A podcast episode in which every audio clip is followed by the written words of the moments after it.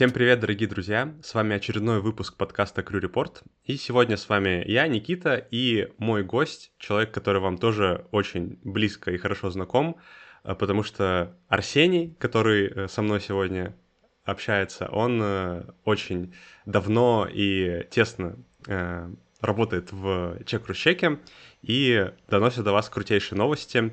И сегодня он стал гостем вот нашего такого общего большого подкаста — и тема нашего сегодняшнего выпуска — это, конечно же, тысячи часов. Мы с Арсением, в общем-то, параллельно в авиации вместе учились, вместе закончили, вместе пошли работать, и поэтому сегодня скажем вам, дадим вам перспективу того вообще, как же чувствуют себя люди на этом этапе их пути карьерного. Вот, во-первых, Арсений, привет, как у тебя дела? Привет, Никит. Ну, ты меня, конечно, представил в стиле Гордона. Я думаю, мне уже добавить особо нечего. Э, кроме того, что да, действительно, мы с тобой, так сказать, со школьной скамьи вместе летали. И я поэтому думаю, должно быть интересно порассуждать, как это, когда мы были с тобой в одной кабине, выполняли полеты, а теперь мы почти не встречаемся в самолете.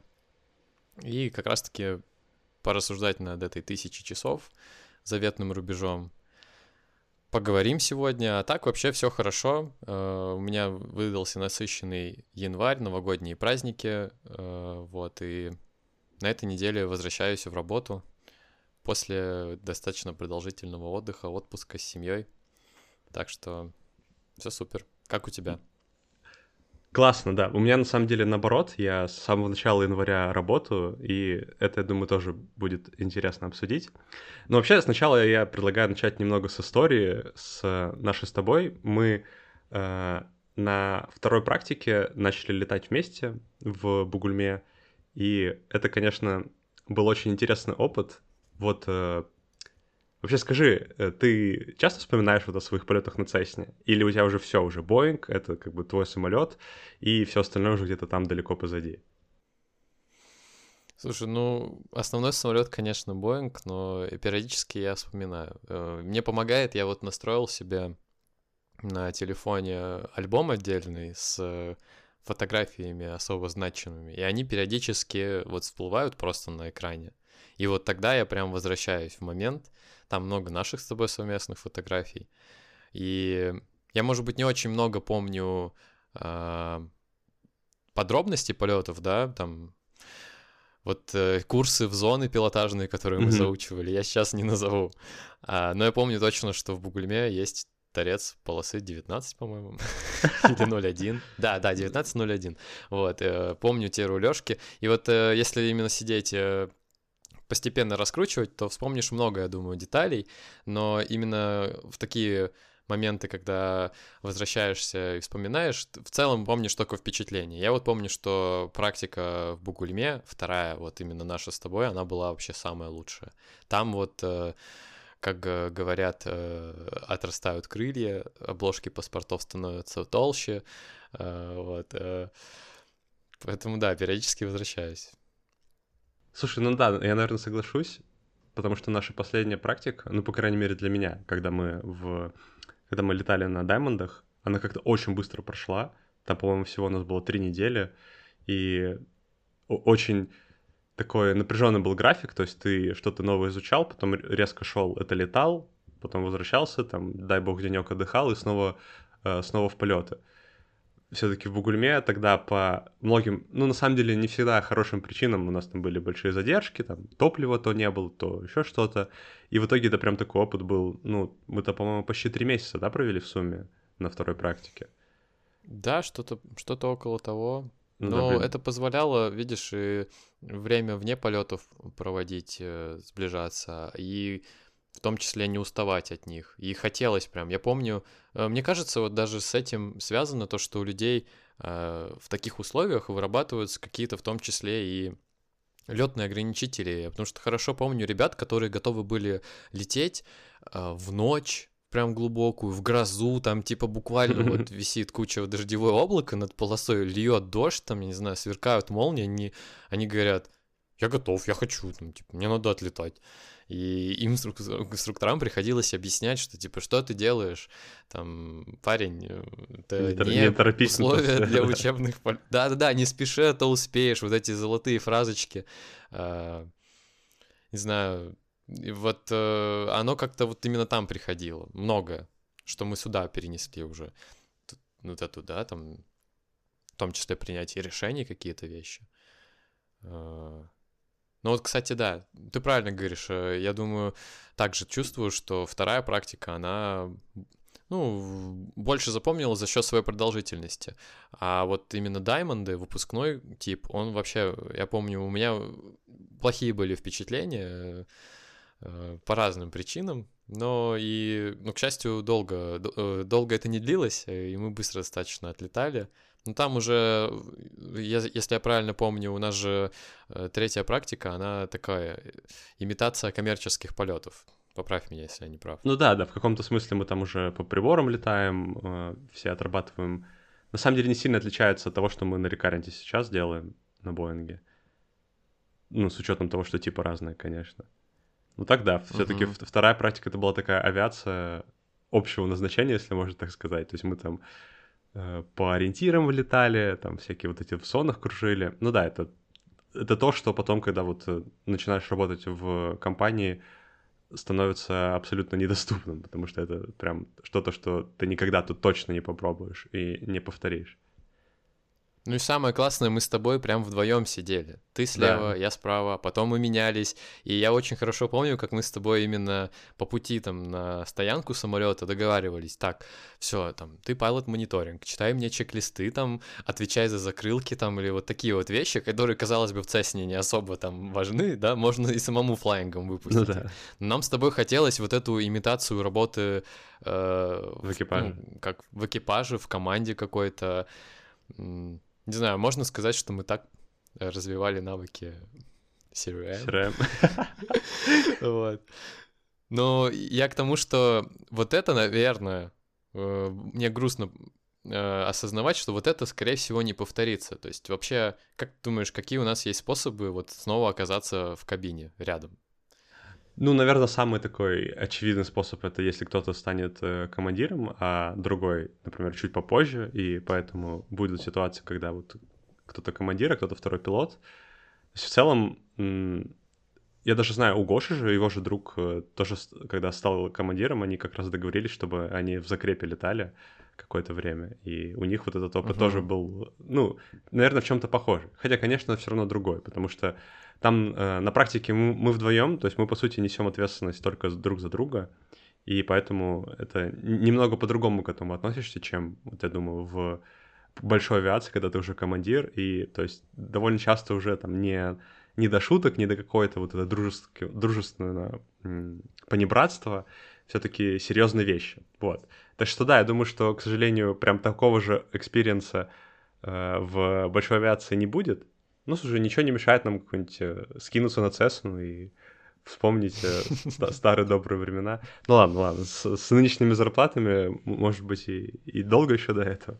Но в целом, в целом не невозможно, я бы так сказал. Не невозможно. Да, я, да. Я тоже вот думал о том, что это либо, ну, может быть, даже не покупка своего самолета, а попытаться где-то взять его в аренду, я, конечно, пока глубоко не узнавал, но вроде как такие услуги существуют даже у нас э, на ну, рынке России, скажем так. А так вот я думал, мы же можем, по идее, с тобой вот взять условно тренажер в аренду, да, там, которые вот в торговых центрах стоят. Но будет ли это также интересно? Вот мы же с тобой сейчас э, пилоты коммерческие, именно заточенные под э, коммерческие перевозки и перевозки людей, а, а не то, вот, о чем ты говоришь, где мы несем ответственность за себя и перевозим только себя. И вот окажемся мы с тобой вдвоем в кабине Боинга, ну, даже не в формате кто-то стал командиром чуть раньше, а вот два вторых пилота. И что мы будем с тобой делать? То есть, ну, понятно, на тренажере можно повеселиться, поделав какую-то бочку, но остальное время мы же с тобой работаем по процедурам, вот, и возникает вопрос. Ну да, с другой стороны, процедуры определенно снижают долю личности в процессе э, работы. Однако они совсем точно ее не убирают вообще, потому что все равно есть как бы командиры, с которыми комфортнее, с которыми менее комфортнее. Есть точно, точно так же вторые пилоты, с которыми приятно летать командиром и с которыми, может быть, не очень. Поэтому, на самом деле, даже несмотря на то, что мы работаем по процедурам, мы все равно очень много от себя добавляем в процесс этот. Так что я думаю, что все равно мы, наверное, бы э, могли почувствовать что-то из вот из того вот прошлого, в котором мы тоже вместе летали. Uh-huh, uh-huh. Вот. Вообще я хотел еще вот такую тему поднять. Э, насколько все-таки вот уже, получается, через два с лишним года работы в большой авиации э, полезным оказались те навыки, которые нам прививали вот на первых практиках. То есть, да, последнюю практику я бы скорее не рассматривал, потому что там все-таки уже почти то же самое, ну, очень похоже. То есть, да, наверное, третья практика, она довольно неплохое представление о том, что происходит вот в э, коммерческой авиации дает. А вот э, первая со второй, я вот думал над этим, и на самом деле там же совсем вообще про другое. То есть не про то, что мы делаем сейчас. И я вот даже так из головы не могу вспомнить, а что вообще похожего есть между тем, как мы готовились полетам на, там, вот, на, на Цесне и как сейчас готовимся к полетам на Боинге? Ну, естественно, кроме э, совсем уж таких базовых э, общих вещей, типа там анализа погоды, э, анализа mm-hmm. там э, отказов на самолете и так далее. То есть как будто это одно и то же, ну, по очевидным причинам, а вот в остальном вообще как будто все абсолютно другое. Все-таки на Цесне я прям чувствовал, что я являюсь эм, ну, чуть ли не единственным человеком, который за этот полет ответственен. То есть uh-huh, на мне все uh-huh. было там заправка, его подготовка, осмотр и так далее. Здесь же я сильно чувствую, что э, со мной работает всегда огромная команда людей. То есть всегда есть техники, бортпроводники, есть офис, там э, MCC, есть э, Э, командир, который тоже со мной все это делает, и там есть те, кто погоду анализирует, нам дают э, рекомендации, есть те, кто там считает загрузку и так далее. То есть здесь на всех этапах есть какие-то еще люди, которые вместе со мной за этим следят, и поэтому как будто я тут себя чувствую немного спокойнее, э, в том смысле, что я знаю, что я не последняя вот эта дырка в модели сыра, да, которая, если что-то не заметит, то все пойдет наперекосяк. И что есть еще другие люди, которые вместе со мной над этим работают. Угу. Вот да, это... я понимаю, о чем ты говоришь. Э, но мне кажется, очень сложно представить, как, как выглядел, выглядела бы компания, особенно вот большая или занимающаяся э, большими пассажирскими перевозками, где пилоты бы за все отвечали, как мы отвечали там. Ведь если так вот вспомнить, помимо погоды, которую ты уже сказал, мы же подавали сами флайт-планы, мы осматривали самолет, да, заправляли. А, да, блин, мы буксировали сами самолеты из ангаров на стоянку собственной э, мускульной тягой. вот. Э, и мне кажется, я бы так э, сформулировал, что вот когда мы прошли вот эти все этапы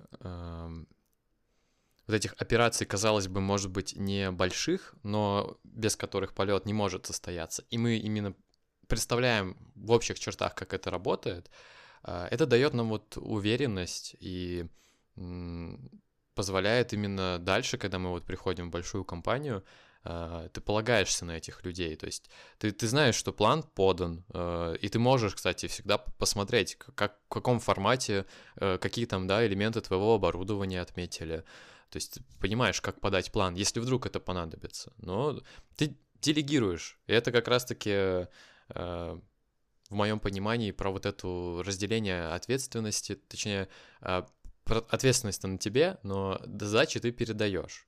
И вот э, через это и происходит рост, как я понимаю.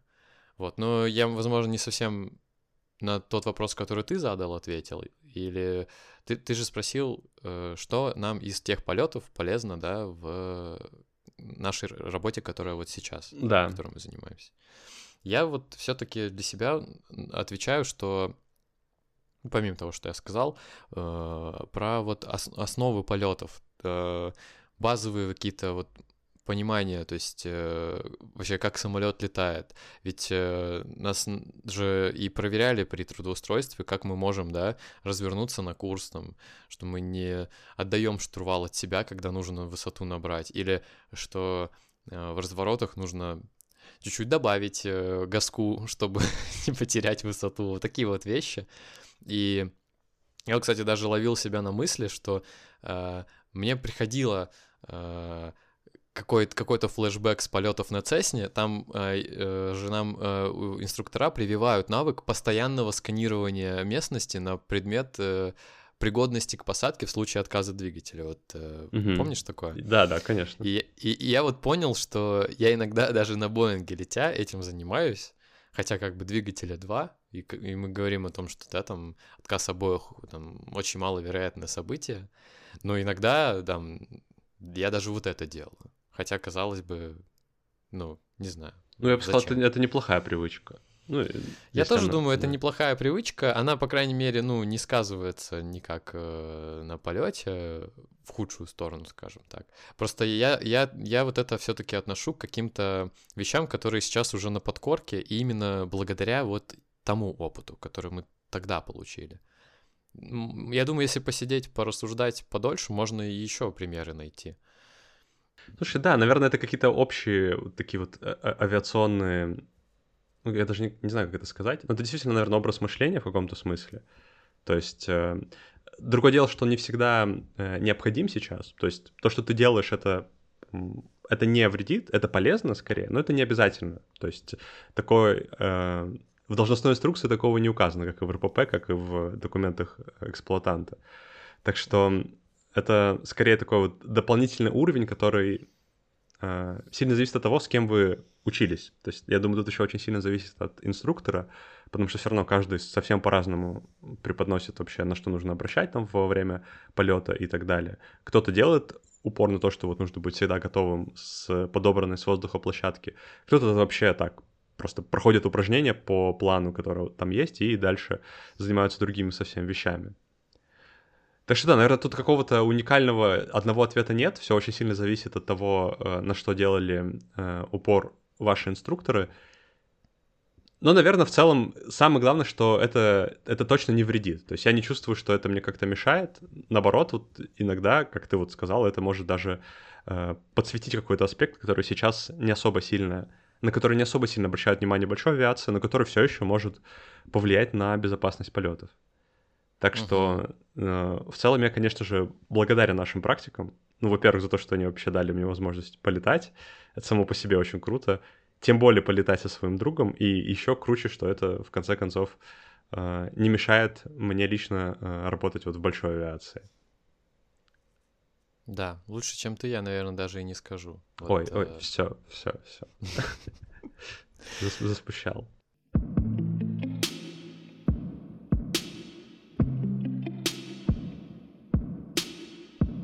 Так, ну окей, мы поговорили про практику. Э, теперь плавненько переходим к настоящему.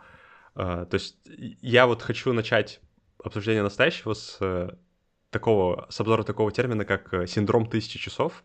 На самом деле, там не всегда тысяча часов, там очень часто фигурируют разные цифры, э, но суть одна, что вот как бы в авиационном комьюнити есть такая, эм, есть такое видение, что вот у пилота на каком-то этапе его э, карьерного пути эм, происходит момент, когда он уже довольно уверен в своих силах, то есть чувствует себя комфортно, там не сильно переживает, не стрессует и так далее. И из-за этого может произойти не э, снижение уровня безопасности, потому что уверенность человека в себе, она на данный момент еще не сопряжена с тем, что он какой-то суперопытный специалист. То есть он уже достаточно опытный, чтобы безопасно эксплуатировать самолет, но при этом в какой-то экстренной ситуации он все еще может там, потеряться, не знаю, словить расфокус и так далее.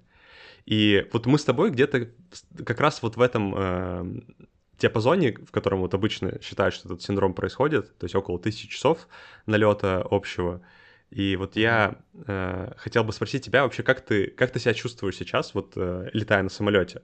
Я на самом деле с многими э, знакомыми, друзьями общаюсь, и вообще все чувствуют себя по-разному. Кто-то до сих пор там каждый рейс, ну, это какого-то рода стресс. А кто-то вообще уже, знаешь, спокойно ходит это, на, это как на что-то, что давно стало частью его вообще повседневности, если так можно сказать. Как это вот для тебя происходит? Как для тебя полеты вот на этапе нынешнем твоем? Интересный вопрос. И мне кажется, вообще вот тысячи часов, красивый рубеж. Мне очень понравилось, когда ты предложил порефлексировать над этим. А, я готовился. Вот, я, думаю, я читал, что... я читал. Да, я читал, честно. Вот. Я думаю, если... Сейчас. Э, я, я думаю так, э, здесь важно, если ты хочешь э, проводить анализ, тебе нужны какие-то reference points. И у меня вот это есть, я себе завел просто в самом начале полетов на Боинге такой отдельный файлик, прямо на рабочем планшете, где я записывал ошибки свои после полетов. Я помню, как поначалу э, писал чуть ли не каждый рейс там по там, не знаю, 3-4 пункта. Но со временем я просто перестал даже заходить, то есть, ну, это не потому, что я перестал замечать ошибки, я просто стал их меньше совершать. Я на самом деле через вот это чувствую, что действительно опыт приходит.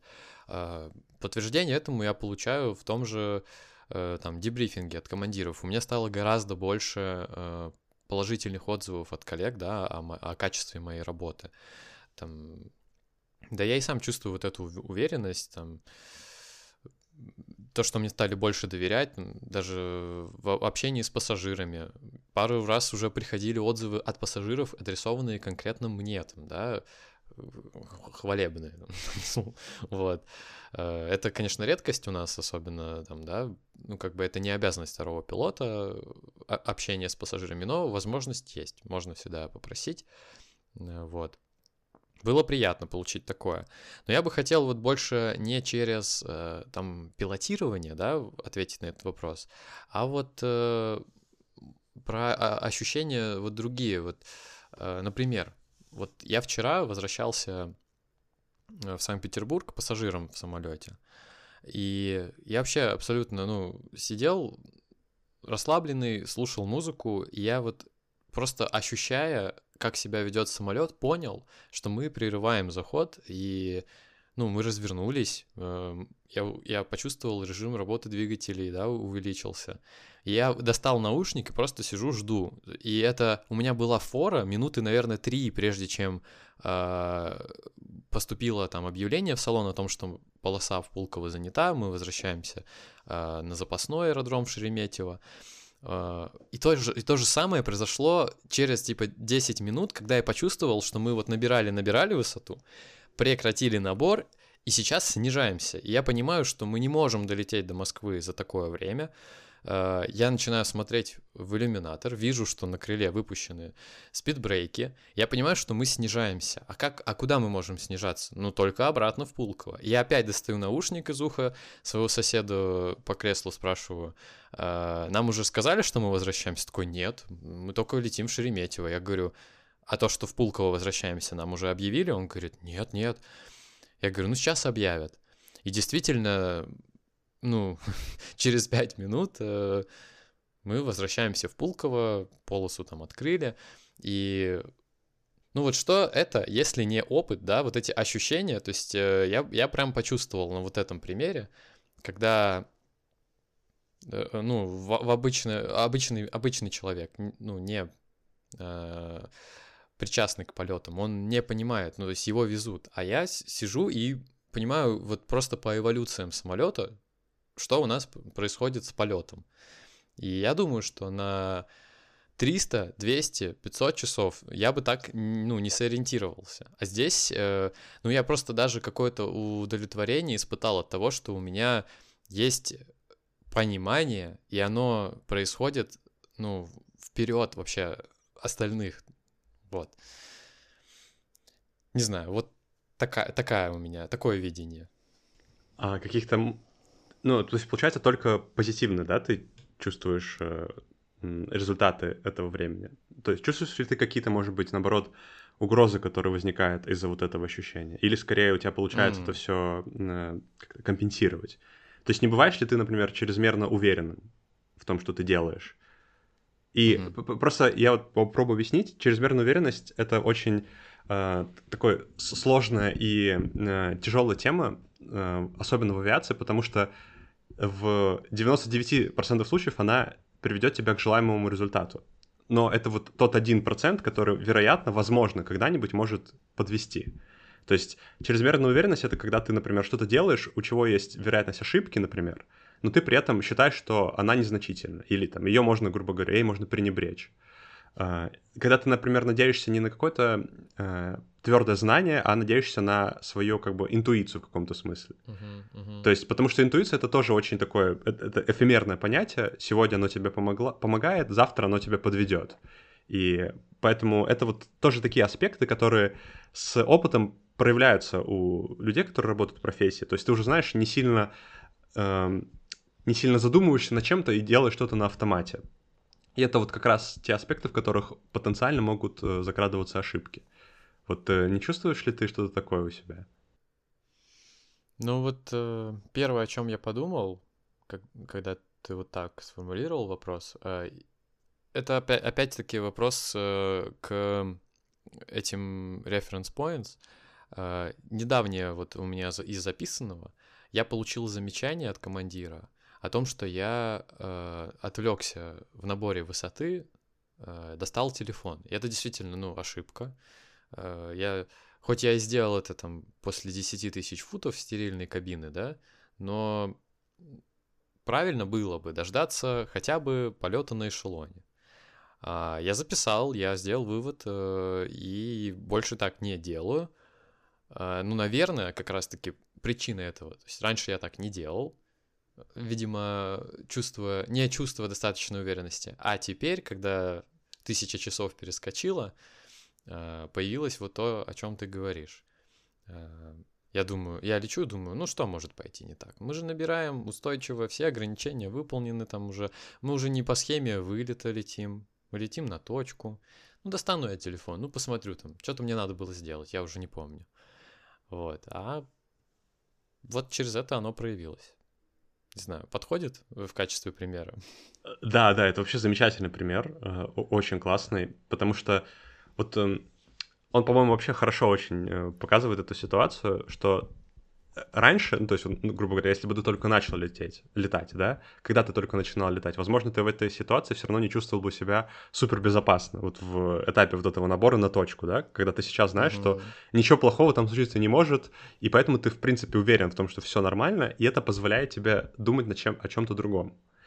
И угу. как будто может сложиться впечатление, что тогда для как бы авиации лучше, чтобы все летали новичками, которые постоянно обо всем переживают и всего боятся.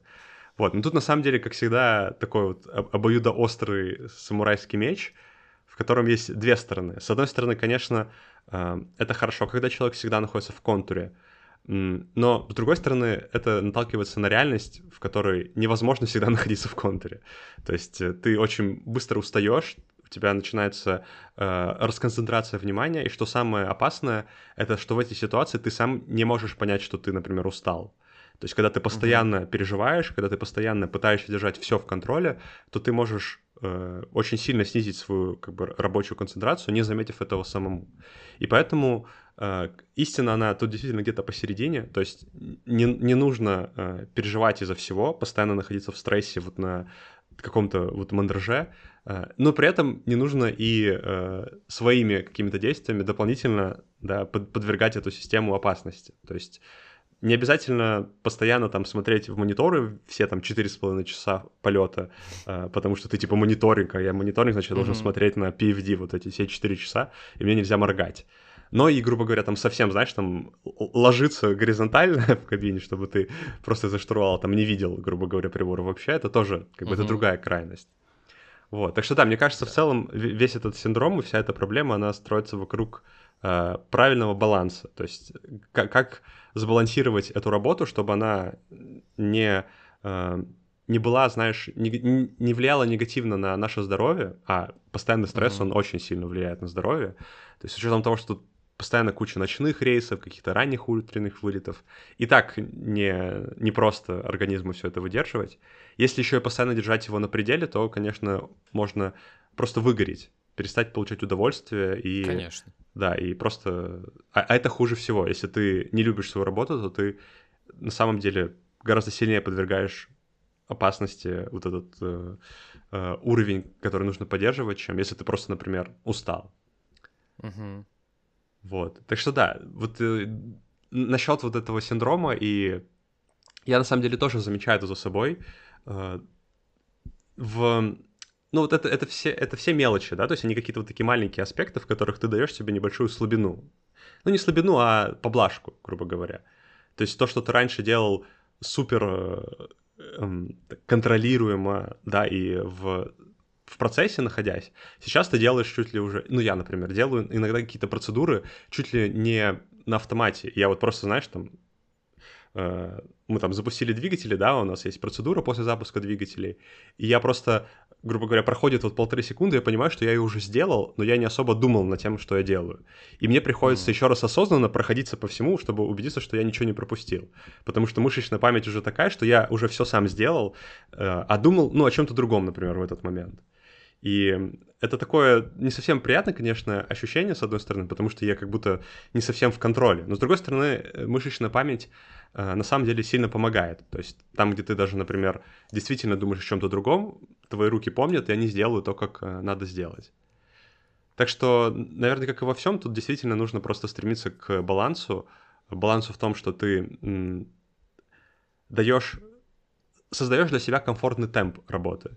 То есть тот темп, в котором mm-hmm. ты не чувствуешь, что каждый твой рейс ты устаешь больше, чем предыдущий, у тебя не накапливается усталость, у тебя не накапливается вот этот вот стресс от работы. И э, если вот грамотно балансировать на этой грани, то можно одновременно и получать удовольствие от работы, и вот не в... входить в этот синдром, который может потенциально снизить безопасность полетов. Да, да, я согласен. Ну, а вообще вот, Никита, как прошла твоя тысяча часов? То есть ты же ее чуть-чуть раньше меня перескочил, до Нового года еще.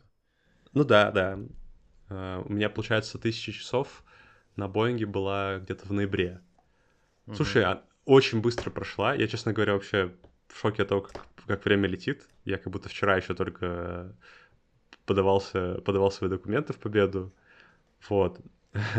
Но в целом я уже очень себя чувствую комфортно в самолете. Мне прям для меня это уже полноценное как бы рабочее место, и я сюда при... туда прихожу уже не как на экзамен. Я вот просто отчетливо помню, что первые где-то там полгода работы я постоянно на самолет приходил, как будто это какой-то вот кабинет для сдачи чего-то, зачета какого-то, и это, естественно, mm-hmm. сильно меня стрессовало.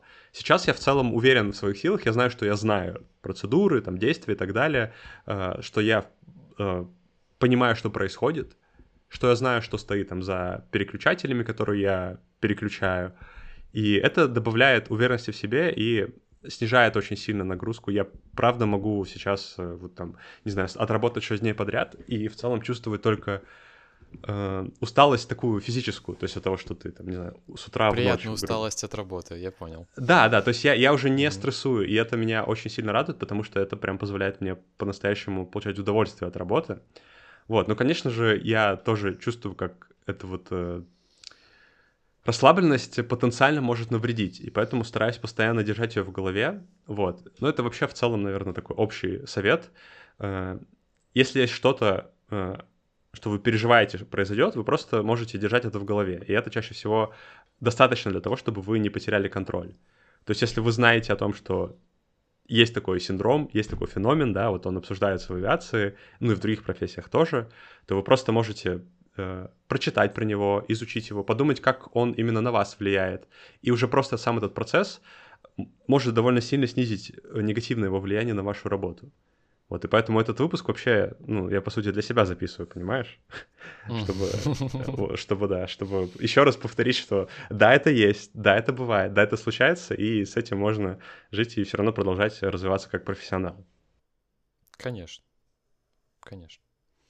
Ну, а вот если сформулировать вопрос чуть-чуть по-другому, вот э, э, я, например, получаю регулярно вопросы от э, людей не близких к авиации, например, вот от друзей моих родителей.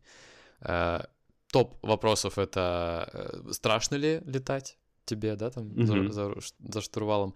Ну, естественно, я не буду тебе задавать такой вопрос. Это, ну, просто... Ну, он ну, а, не, а, не...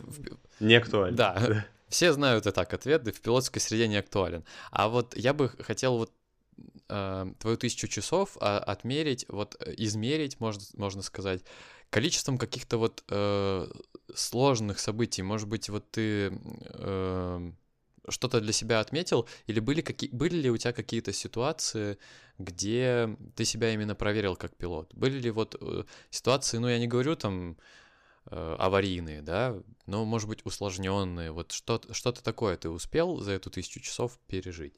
Вот знаешь, самое обидное, что у меня вообще ничего не случилось. Вот это, вот, ну это я не знаю. На самом деле обидно по-настоящему, потому что хочется знать, как я действую вот в реальной какой-то ситуации, не в симулированном тренажере, а в действительной. Но, блин, просто там, ни одного ухода, Э, ни одного, ни одного хода на, на, на второй круг, ни одного хода на запасной Ты ни разу аэродром. не ушел на второй круг еще? Не, не, вообще ничего. Вау. То есть я, я ни разу ни, ни на запасной не ушел, ничего. То есть мы всегда подлетаем, там, знаешь, плохая погода, и, ну, мы там с командиром просто находим какой-то вариант, что там можно там поменять запасной на поближе, больше себе экстра времени выиграть, и потом там что-то улучшается, и мы садимся. Вот. Э, то есть единственное, что у меня было это просто полеты в тяжелых метеоусловиях, то есть там заходы в uh-huh. условиях там, сильного там бокового ветра на, не знаю, на полосу с плохим коэффициентом сцепления. Вот. Uh-huh. Ну, я не считаю, что это какая-то очень э, сложная ситуация, это просто, ну, довольно механическое действие, то есть тебе надо просто ну, да. уметь пилотировать самолет, да, то есть парировать тенденцию, которая возникает, знать, что будет, если там ветер подворачивается к полосе, э, учитывать там вот, э, расчетный режим работы двигателя, ну и понятно, если там полоса э, с плохим коэффициентом сцепления, то не пытаться сесть красиво, а делать как бы нормальную всетемную посадку в знаке. Угу. Вот, так что, блин, к сожалению, вот э, я понимаю, что отлично была бы тема для обсуждения, но я ничего не могу рассказать. Сейчас я еще раз подумаю. Ну, не, вообще ничего не было. То есть, а, да. А ты вот, э, может быть, помнишь, сколько у тебя было за эти тысячу часов посадок по категории, вот именно, где плохая видимость? Одна, по-моему, Вообще была. Одна. Да, и то по первой. Ну, то есть по, по самой, самой простой из всех категорий. То есть э, как-то mm-hmm. вообще все меня обошло стороной. Ну, может быть, у тебя что-то такое есть? Блин, да. Супер, У меня вот как раз-таки ближе к тысяче часов, оно как-то... Ну, я не скажу, что все подряд было или рядом, но с периодичностью приходилось вот именно себя проверять. Первое, я помню, у меня был уход на запасной аэродром, первый в жизни, и он как бы, ну, Э, просто для понимания слушателей, скорее всего, уход на запасной будет сопряжен с уходом на второй круг. Потому что, как правило, вы стараетесь э, зайти на аэродроме назначения, на посадку. Но потом, вот как у нас и было, в самый неподходящий момент вам сообщают э, значение видимости, которое вам не проходит, и нужно выполнить уход на второй круг и затем полет до запасного аэродрома. И вот у меня так и случилось. Э, ну, на самом деле прошло все гладко. Единственное, что я для себя отметил, э, радио, радиообмен. То есть я помню, что я сказал диспетчеру «уходим», но не сказал э, на запасной аэродром или на второй круг, хотя именно в тот, на том этапе это был уход на второй круг.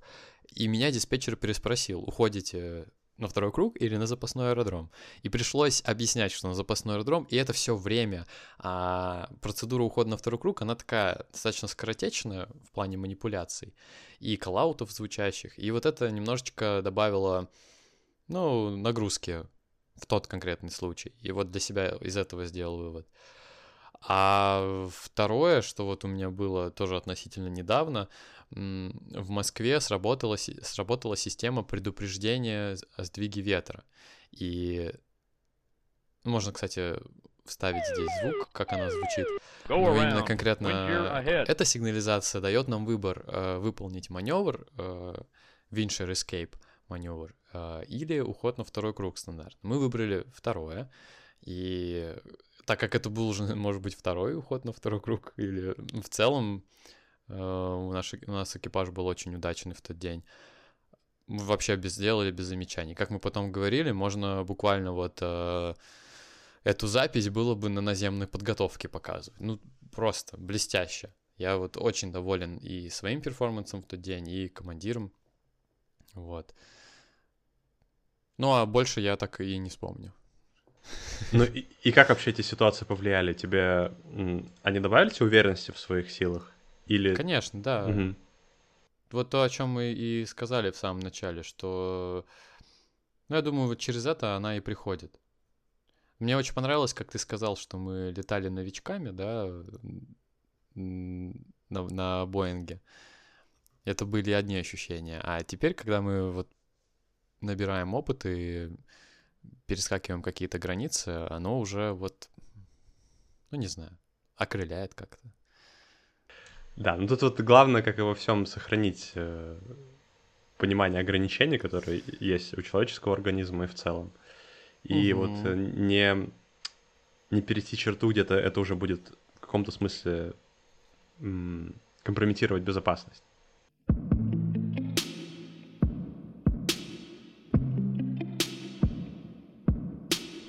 Да, и следующий вопрос такой немного вдогонку вот э, этим тысячам часам, которые у нас с тобой есть. Вот э, есть ли у тебя какие-то любимые направления, любимые рейсы, которые тебе нравятся, может быть, летать, ну или там из назна- пункта назначения? Вообще, куда тебе нравится летать сейчас?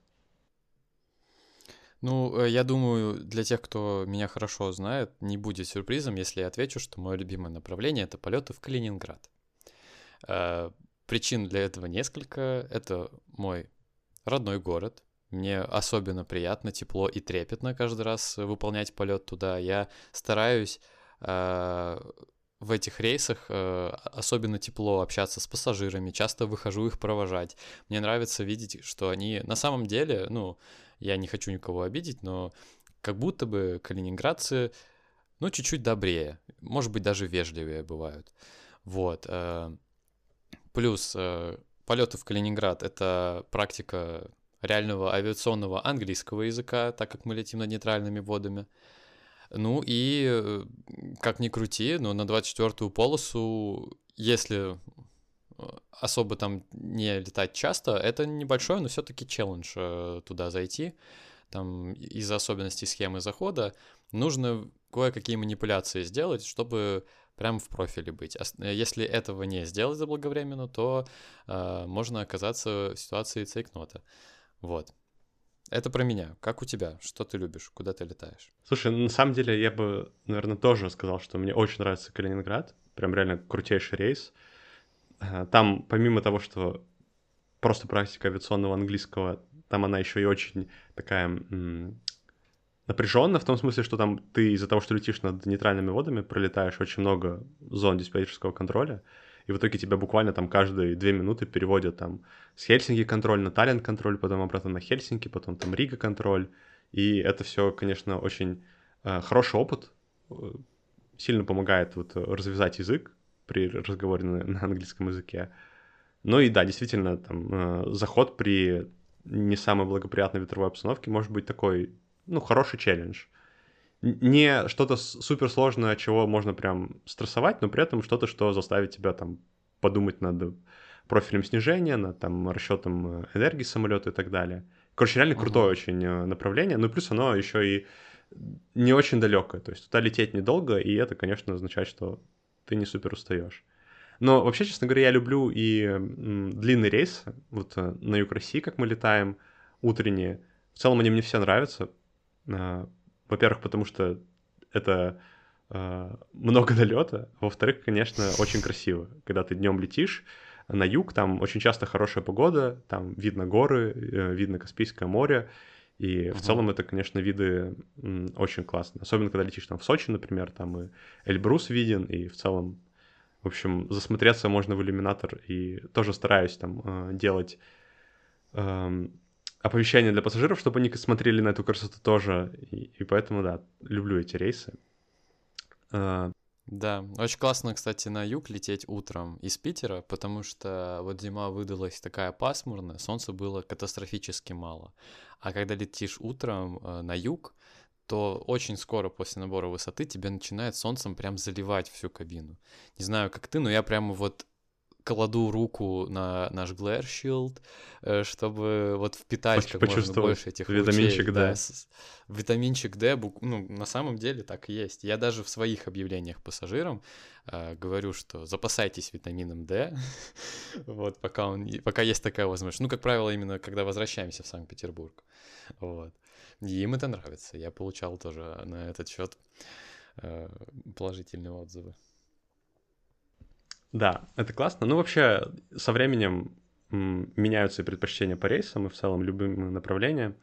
Конечно, я думаю, что любимые мои бы направления были куда-нибудь за границу, но, к сожалению, из Питера это единственная за граница, которая у нас тут есть сейчас, это Минск. Ну, хотя тоже неплохо угу. в целом. Тут, туда хотя бы целом, да. лететь очень быстро. Здесь вот. я с тобой полностью согласен. Мне за границей тоже не хватает. Ну, полетов туда. Угу.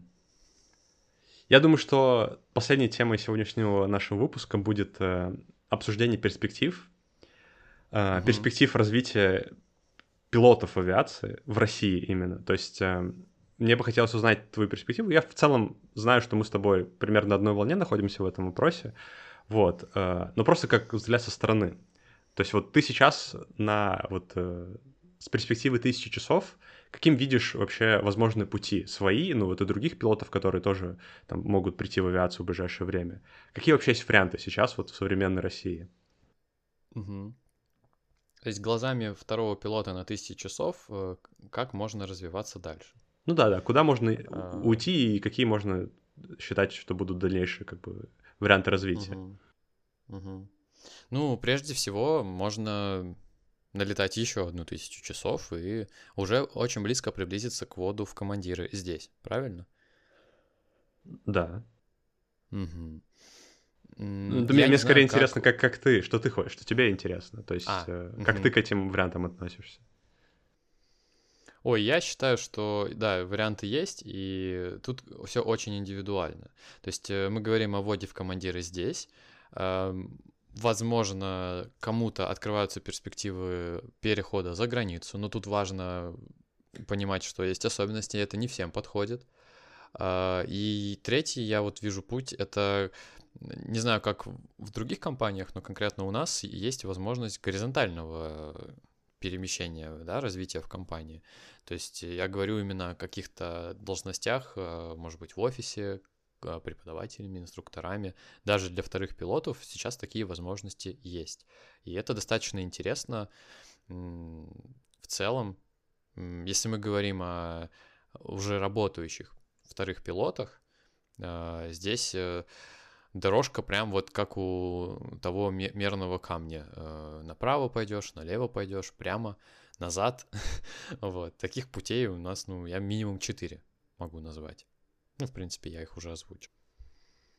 Так, Арсений, я тут посчитал, по-моему, ты сказал не 4, а 3 варианта, вот, но я тебя спасу и скажу четвертый, который, э, мне кажется, еще есть э, альтернативный.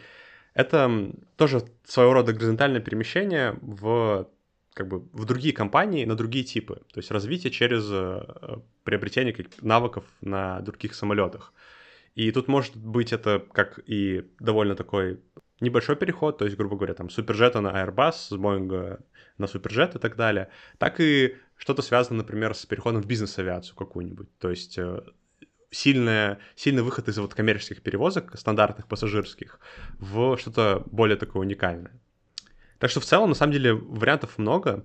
Э, тут стоит заметить, что, конечно, в нынешнее время э, проблема в том, что большинство этих вариантов, они сильно усложнились. То есть, как и вот в командиры сейчас, это совсем не то, что было, например, в 2019 году, когда там большинство пилотов с полутора тысяч часами просто как бы с руками отрывали авиакомпании для того, чтобы их э, ввести в командиры.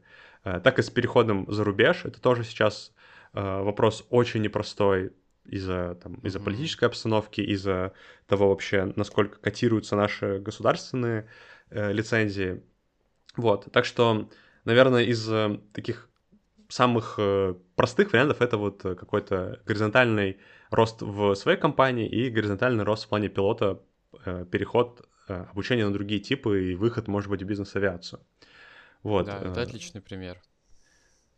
в целом, конечно, радует, что вообще выбор есть. Вот, так что, э, если вы заранее думаете над своим будущим, вот вам варианты как бы потенциального развития в нашей профессии на данный момент. Но, конечно же, надо иметь в виду, что ситуация постоянно меняется, и там, ну, не знаю, завтра Росавиация может переставать, перестать выдавать подтверждения пилотам за рубеж, и тогда как бы возможность уйти в зарубежную компанию закрывается. Или послезавтра может начаться резкий дефицит пилотов, и тогда компании снова начнут быстро вводить э, вторых пилотов в командиры, и этот вариант станет гораздо проще. Вот, так что держите руку на пульсе, и, наверное, один из самых удобных способов это сделать — это оставаться подписанным на наш проект, потому что мы тут обязательно обо всех этих вещах вам будем сообщать максимально быстро. Вот, а мы потихонечку закругляемся. Что, прощаемся. Да, я хочу поблагодарить Арсеня за то, что он э, и так тратит много времени на чек Рущека, тут я его еще и выдернул на э, полноценный выпуск репорта. Очень было интересно снова с тобой поностальгировать о, о прошлом, о том, как, как было раньше, ну и поговорить о будущем, о том, какие перспективы у нас есть у всех сейчас, и как же в целом не терять э, бдительность и концентрацию с учетом того, что синдром тысячи часов — это реальная вещь. Вот. Спасибо тебе большое, что пришел к нам сегодня, Арсений. Да, спасибо, что позвал, Никит. Было несложно, я же, как я говорил, в отпуске, но мне действительно было приятно.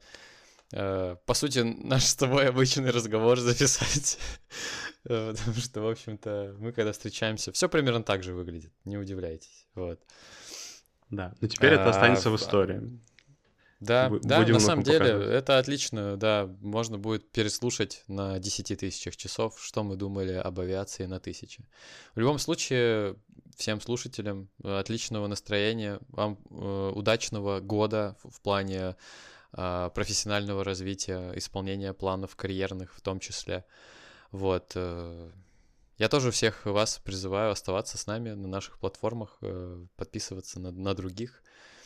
Вот. И, конечно же, мы очень ценим обратную связь от вас в любом виде, в любого качества и количества. Очень, да, правильные слова. А, Арсений уже заспойлерил э, анонс нашего выпуска в 13 сезоне Чек Рущек. Это вот когда у нас по 10 тысяч часов будет. Вот, так что держите руки на пульсе. Скоро будет анонс. Ну, анонс будет, да, анонс будет обязательно.